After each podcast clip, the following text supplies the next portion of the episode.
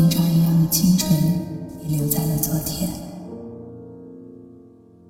阿文，他已经五个小时没有回我消息了。收到好朋友消息的阿文无奈的笑。这是他这个月第三次收到来自小夏的微信。小夏和他的对象阿飞是在三个月前的一场聚会中认识。当时小夏穿着十五厘米的高跟鞋，一身红色长裙坐在那里，很快就吸引了阿飞的目光。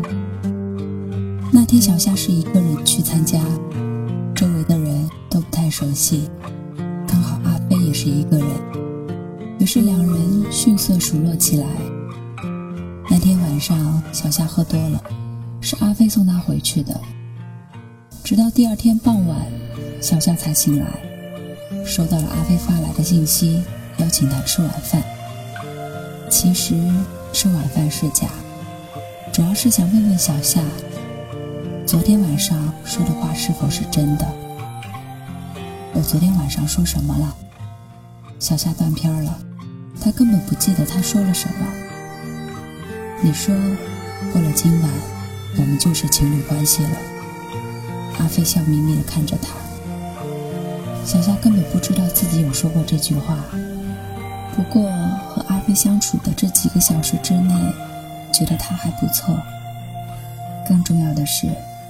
小夏当时已经有半年都没有恋爱了，她觉得自己应该谈一段恋爱了，于是两人迅速在一起了。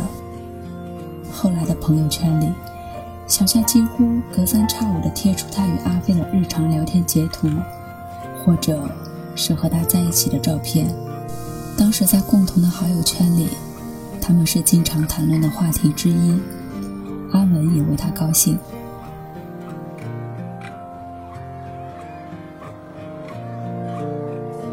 再见到小夏是一个月后的晚上，经常去的那家酒吧里，小夏一改往日的风格，穿着中短裙，脚下配了一双平底鞋。要知道，在众多好友里，没有人不知道小夏除了高跟鞋以外，从来不会穿平底鞋。现在竟然穿着平底鞋站在这里，简直惊呆所有人。小夏。你变化好大哟，我都快不认识你了。阿文过去和他拥抱了一下，小夏脸色微红，害羞且幸福地说：“阿飞说，经常穿高跟鞋对腰椎不好，而且我常年颈椎就有问题，当然要注意了。”这句话，阿文从前就说过他，可他根本没放在心上。原来有些话从不同的人口中说出来，效果真的会不一样。之后的一段时间，朋友圈还是他断断续续的秀恩爱，后面却越来越少。直到今天，他第三次发送这个消息，阿文不知道要怎么回复，只告诉他，可能阿飞在忙吧。六月的某一天，小夏主动约阿文出来，意外的穿了高跟鞋。你不是说你不穿高跟鞋了？我喜欢啊。阿飞他不说你吗？工作挺忙的，哪有时间管我？我都好久没看到他了。小夏在说这句话的时候，面色平静，毫无波澜，仿佛在说一件很寻常的事情。再后来，就听说他们分手了，分手原因不明。不过阿文也猜到了什么。那天小夏和他提起阿飞时，他的表情已经说明了一切。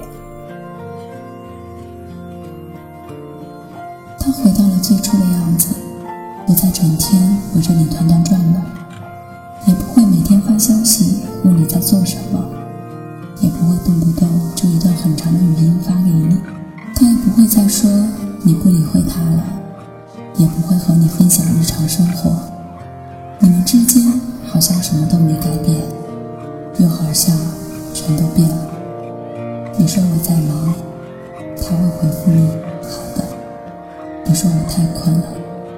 他会回你早点休息。你说你什么都没说，他也没有再找过你。你们的聊天记录停留在一个月前，看起来他的生活和你还有关系，其实没有任何关系了。阿文最后一次见到小夏，还是在那个酒吧里，他喝的微醺，手托着下巴在发呆。小夏很平静地说：“后来，我给他发了一个消息，我问他。”你到底在忙什么？为什么没有找过我？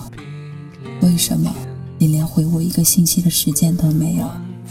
你可不可以回复我一个信息？你猜怎么着？阿文摇摇头说不知道。我等了五个小时，和信息。我说我们分手吧，然后把他的电话、微信全部删除。说完这句话的小夏，眼眶红了，仰头看着天花板，硬是把要流下的眼泪给憋了回去，然后端起酒杯，一口饮尽。据阿文后来得知，阿飞看到了那条消息，但没有回复，也没有再找过他，更没有把微信加回来。这个人。好像突然从他的世界里消失了一样。有些告别是不需要说再见的，没有长亭古道，没有劝君更尽一杯酒，就是在一个很平常一样的清晨，有